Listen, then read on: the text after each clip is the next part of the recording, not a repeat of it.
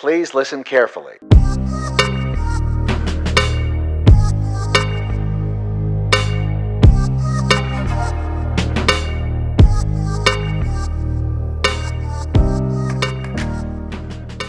¿Qué pasa, primera? Aquí Javier de San Pedro y bienvenido al segundo episodio del podcast Primer Equipo. Y como ya ves, hemos decidido un nombre estupendo para el podcast y este episodio se va a basar únicamente, va a ser más breve que el anterior y probablemente sea uno de los más breves, a no ser que haga alguno muy concreto, pero va a ser simplemente para, para contarte el porqué de este nombre, cuál ha sido el proceso para, para encontrarlo y únicamente para darte esas pistas, porque como si has escuchado el primer episodio, te comentaba que no había ningún nombre para el podcast de momento, pero que no te tienen que. Esas cosas no te tienen que, que frenar. Y tenemos nombre que, como sabes, es primer equipo. Y ahora lo que falta es pues el añadir una intro y un outro, la parte del inicio y la parte del final. Pero lo mismo, no voy a esperar hasta tenerla para, para, poder continuar. Probablemente grabe este episodio y a lo mejor grabo hasta incluso uno más sin la intro, según lo que tardemos. Ya estamos hablando con, bueno, con un chico que se llama Daniel, que ha hecho intros para, para anuncios de televisión, para otros podcasts, y a ver si nos cuadra bien trabajar con él y podemos hacer ya una intro y un outro. Ojalá salga profesional y se pueda mantener esa mucho tiempo, pero si, si nos cuadra, aunque no sea perfectamente lo que buscamos, si gana muchísimo a la calidad de no tener ninguna intro, que no va a ser muy complicado, pues probablemente la haga con él y después ya buscaremos cuando sea, a lo mejor en dos meses, en tres meses, en un año o en dos semanas, alguien nuevo o alguien que pueda hacer ese, esa intro o ese outro de calidad, aunque no dudo de que Daniel va a darnos un resultado muy, muy bueno. Pero como te digo siempre, no frenes por pequeños detalles, por cosas muy pequeñas, no tienes que frenar todo el desarrollo de tus proyectos. Tienes que o lanzarte sin, sin, tener algunas cosas sin ningún problema, ya lo has visto en este podcast y en muchísimas cosas que no hay ningún problema por hacerlo, y después en otras no buscar la perfección. La parálisis por análisis, como te he dicho en el primer episodio, no es nada buena. Si encuentras algo que es suficiente, que es aceptable, puedes ir funcionando con eso y en el momento en el que puedas ya vas a, a, mejorarlo o a la parte más perfecta. Porque en el momento en el que estés buscando, vale, hasta que no esté la intro perfecta que busco, no voy a empezar a grabar el podcast, pues tardaría aún meses en empezar. Si hubiese querido estar con el equipo perfecto, en la sala perfecta, con todos los materiales perfectos, tardaría meses o años en empezar el podcast. Y no tiene ningún sentido. Para los inicios, si te fijas en cualquier persona en sus inicios, verás que los primeros vídeos de YouTube míos y de cualquier youtuber que busques no van a ser de calidad profesional, porque obviamente la gente va evolucionando, va mejorando, va haciendo las cosas cada vez mejor y no tienes que estar comparándote con el producto final de alguien que tiene 10 años de experiencia en ello. Te tienes que comparar pues o con los que inician o contigo mismo e ir mejorando respecto a lo que has hecho posteriormente. No, es que si, si buscas esa comparación con gente que está a un nivel tan alto, nunca vas a ser capaz de iniciar ni de hacer nada, porque nunca te va a parecer ni cerca de, de suficiente para estar a un nivel parecido. Pero es que es, es, la verdad, como te compares con... Si quieres empezar a grabar vídeos de YouTube y te comparas con un director de cine, nunca vas a hacerlo porque nunca vas a estar cerca, porque te estás comparando con alguien que está a años luz y que probablemente nunca vayas a ser capaz de hacer un vídeo tan bueno como una película de Hollywood. Y tiene todo el sentido del mundo, pero no, no tienes que buscar ese tipo de comparaciones porque ya no solo que son negativas, sino que son tóxicas para tu persona. Te van a paralizar y van a hacer que que se te quiten las ganas de, progresar y de hacer cosas y de tanto emprender como iniciar proyectos nuevos, etc. Entonces, hago, eh, reincido en el, mismo, en el mismo asunto del podcast anterior. Cuando puedas empezar algo, empieza y después ya irás viendo cómo puedes perfeccionarlo.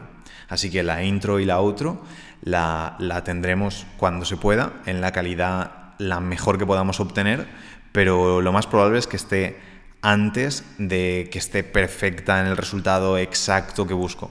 y con el paso del tiempo, de que vayamos teniendo eso, más tiempo para hacerlo, más recursos, más idea concreta de qué es la qué deberíamos buscar en esa intro y en ese outro, porque cada parte del marketing tiene su estudio, tiene eh, sus, sus, zonas que hay que investigar para saber qué es lo que mejor funciona, qué es lo que no, además de la parte de experimentación propia.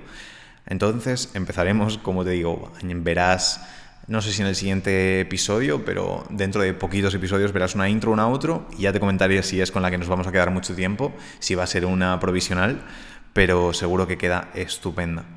Y en este episodio quería hablarte sobre mm, el nombre, el nombre de primer equipo. Y lo de primer equipo, lo de primera, he explicado en más de una ocasión a raíz de que viene. Pero no todas las audiencias son lo mismo. Las audiencias que tengas en Instagram no van a ser las mismas que las de YouTube o las de Facebook o las de este podcast. Entonces, no me voy a extender muchísimo, nunca he llegado a extenderme muchísimo, pero voy a contar un poquito de qué viene lo de primer equipo y lo de primera. Y es a raíz de un vídeo que hice, de los primeros que hice en YouTube, que hablaba sobre, sobre el 1%, las personas, que la gran mayoría de las personas se conforman y, y no intentan pasar a ese siguiente nivel, a mejorar y a llegar a ser la mejor versión de ellos mismos. Y otras personas sí que lo hacen.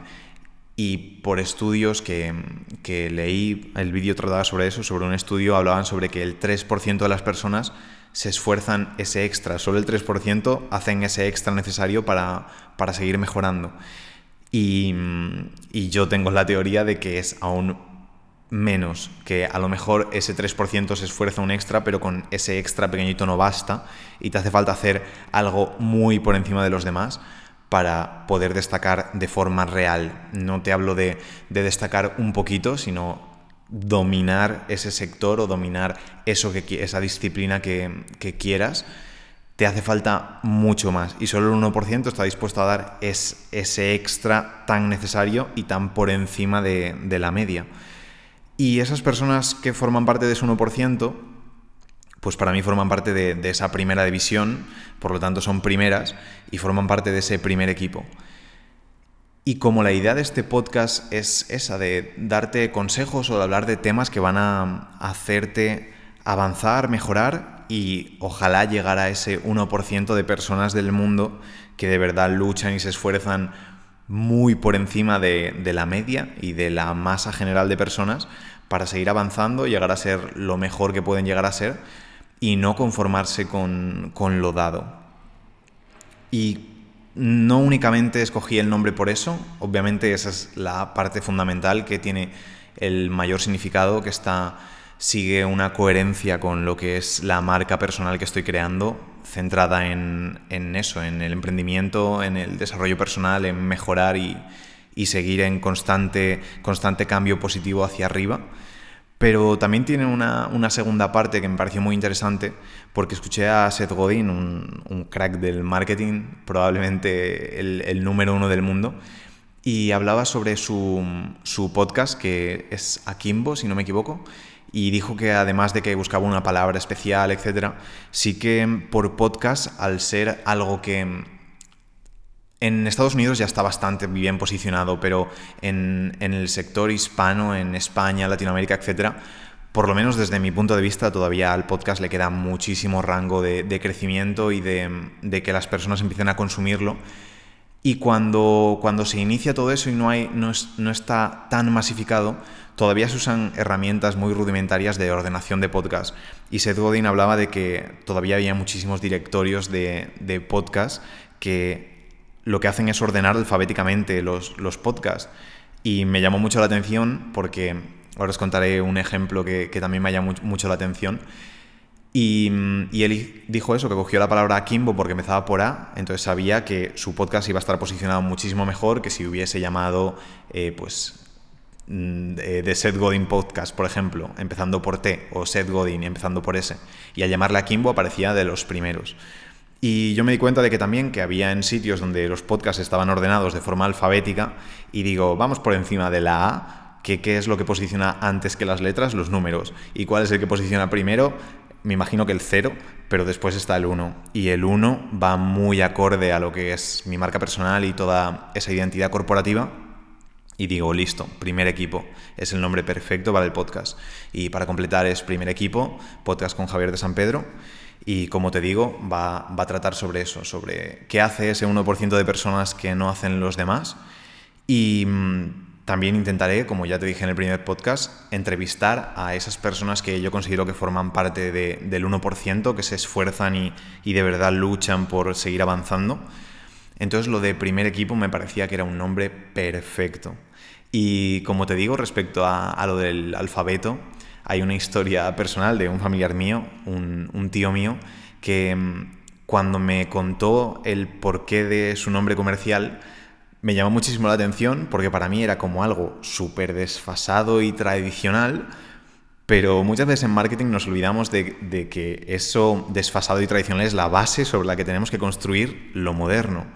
Y él, cuando tiene un negocio tradicional y mucho de su negocio viene por medio de, llamadas telefónicas y mucho, aún ahora, pero hace unos años más, por páginas amarillas o por directorios telefónicos, Mm, y, su apellido empieza por, por V, por una letra del alfabeto muy, muy baja.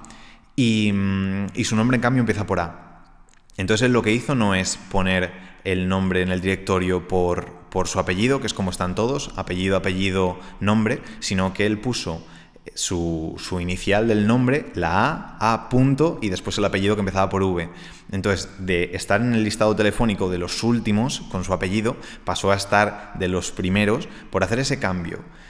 Y son cosas que, que muchas veces pasamos por alto, pero ese marketing tradicional que nos parece absurdo, parece absurdo, pero no lo es.